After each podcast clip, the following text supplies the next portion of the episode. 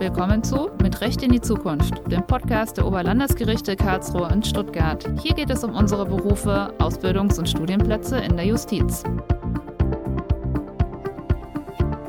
In dieser Folge stellen wir den Beruf des Justizfacheingestellten vor. Dafür haben wir Frau Angelina Dimitri zu Gast, die uns heute einen Einblick in ihre Arbeit geben wird. Hallo Frau Dimitri, schön, dass Sie heute da sind. Stellen Sie sich doch bitte kurz vor. Ja, sehr gerne. Mein Name ist Angelina Dimitri. Ich bin 32 Jahre alt, bin Justizfachwirtin und bin beim Amtsgericht in Ulm eingesetzt und bin dort für die Auszubildenden zur Justizfachangestellten oder zum Justizfachangestellten zuständig. Würden Sie den Zuhörenden erklären, was ein Justizfachangestellter ist? Ja, sehr gern. Äh, Justizfachangestellte arbeiten bei Gerichten und in Staatsanwaltschaften und unterstützen hier die Richter, die Staatsanwälte, aber auch die Rechtspfleger. Sie führen Akten, überwachen Fristen, versenden und erstellen Schriftstücke, überwachen äh, aber auch die Fristen selbstständig und rechnen dann auch Gerichtskosten ab. Zusammengefasst kann man sich das so vorstellen, dass sie für einen reibungslosen Ablauf bei Gericht sorgen, beginnend bei der Registrierung von ganz neuen Verfahren bis hin zur Aussonderung von Akten am Ende. Das bedeutet, dass sie auch die Akten selbstständig vernichten, wenn sie nach der gesetzlichen Aufbewahrungsfrist nicht mehr länger benötigt werden. Können Sie die wichtigsten Aufgaben zusammenfassen? Die wohl berühmteste Aufgabe, die fast jeder schon mal vielleicht vom Fernsehen her gesehen hat, sind die Protokolle, die man in den Hauptverhandlungen in Strafsachen führt. Das bedeutet, die Justizfachangestellte sitzt mit am Richtertisch an der Seite und protokolliert dann den wesentlichen Gang der Hauptverhandlung. Das bedeutet, sie muss sehr schnell alles mitschreiben, was gesprochen wird, beziehungsweise die wesentlichsten Inhalte und muss hier sozusagen dafür sorgen, dass ein äh, wasserdichtes Protokoll angefertigt angefertigt wird.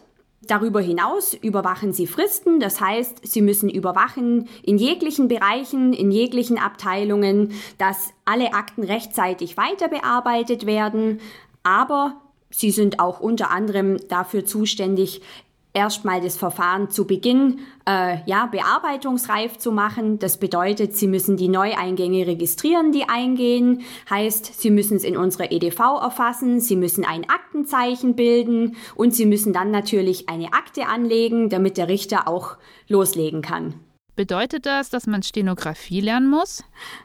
Nein, die Zeiten sind vorbei. Wie wird das heutzutage gemacht? Ganz neumodisch am PC. Also das heißt, ähm, man hat dann den PC im Sitzungssaal als Justizfachangestellte und da ähm, muss man dann sozusagen seine Schnellschreibkünste am PC oder an der Tastatur beweisen. Das wusste ich noch gar nicht. Wenn Sie sagen, ein Justizfachangestellter arbeitet viel mit Fristen, setzt sich aus diesen dann der Arbeitsalltag zusammen? Teilweise. Also ähm, die Justizfachangestellten haben Aufgaben, die sie selbstständig ähm, durchführen, zum Beispiel gerade die Überwachung der Fristen. Aber es gibt auch äh, vielerlei Aufgaben, die einem vom Richter ähm, äh, übertragen werden, sage ich jetzt mal. Ähm, man nennen, wir nennen das Verfügungen. Das bedeutet, der Richter bestimmt den weiteren Verfahrensablauf und zeigt der Justizfachangestellten auf, welcher Schritt als nächstes zu erledigen wäre. Da kann man sich zum Beispiel darunter vorstellen, dass der Richter einen Termin bestimmt, zu dem die Beteiligten dann eingeladen werden müssen. Und ähm, die Justizfachangestellte ähm, trägt dann sozusagen in unseren Verhandlungskalender den Termin ein, sorgt dafür, dass alle ordnungsgemäß geladen werden zum Termin, damit natürlich auch nachher später beim Termin alle erscheinen und wir auch tatsächlich unseren Termin, so wie der Richter sich vorgestellt hat, dann natürlich auch durchführen können. Wenn ich mich für eine Karriere als Justizfachangestellte interessiere, gibt es Vorteile und wenn ja, welche? Ja, da gibt's einige. Ähm, ich finde besonders ganz toll, dass man äh, eine Sicherheit genießt. Ja, das bedeutet, ich bin im öffentlichen Dienst angestellt. Ähm, die meisten wissen ein bisschen, was es bedeutet. Das heißt also, ich, äh, wenn ich mal einen Fuß drin habe, dann komme ich nur schwer wieder raus. Ähm, und das ist natürlich was, was in der heutigen Zeit äh, sehr wertvoll ist. Das heißt, ähm, ich habe keine Angst vor einer Kündigung in der Regel. Ich äh, bekomme sicher mein Einkommen und habe da vielleicht manche Probleme Probleme nicht, die ich vielleicht an andre, bei anderen Arbeitgebern doch hätte. Ähm, aber natürlich auch äh, andere Dinge, zum Beispiel, dass ich äh, das sehr gut mit meiner Familie vereinbaren kann. Ich habe in der Regel eine gleitende Arbeitszeit, das heißt, ich habe ein gewisses Zeitfenster, in dem ich da sein muss und drumherum kann ich ein bisschen nach meinem persönlichen Gusto mir das einrichten, zu welchen Zeiten ich komme und gehe. Ähm, ja, das sind so die wesentlichen positiven Aspekte, würde ich sagen. Aber auch überhaupt nicht zu unterschätzen ähm, wäre der Punkt, dass nur die Justiz Justizfachangestellte ausbilden kann. Das bedeutet also, die Fachkräfte werden immer dringend gesucht und es ist eine sehr, sehr große Nachfrage an Justizfachangestellten da. Fehlen diese Fachkräfte dann bei Gericht und werden gesucht, weil sie zum Beispiel in Anwaltskanzleien arbeiten? Wir sind natürlich immer sehr froh, wenn die Justizfachangestellten der Justiz treu bleiben und ähm, bei unseren Gerichten, Staatsanwaltschaften oder vielleicht auch mal bei einem Ministerium tätig werden. Das freut uns natürlich sehr, aber vom Wissen her deckt sich das natürlich in einigen Bereichen schon auch ähm, mit äh, der Rechtsanwaltsfachangestellten äh, von der Tätigkeit her. Aber ähm, im Wesentlichen haben das perfekte Wissen für die Justiz schon die Justizfachangestellten dann am Ende. Wenn ich mich für die Ausbildung zur Justizfachangestellten interessiere, wie läuft diese dann ab? Die Ausbildung dauert zweieinhalb Jahre und ist aufgeteilt in den theoretischen und in den praktischen Teil.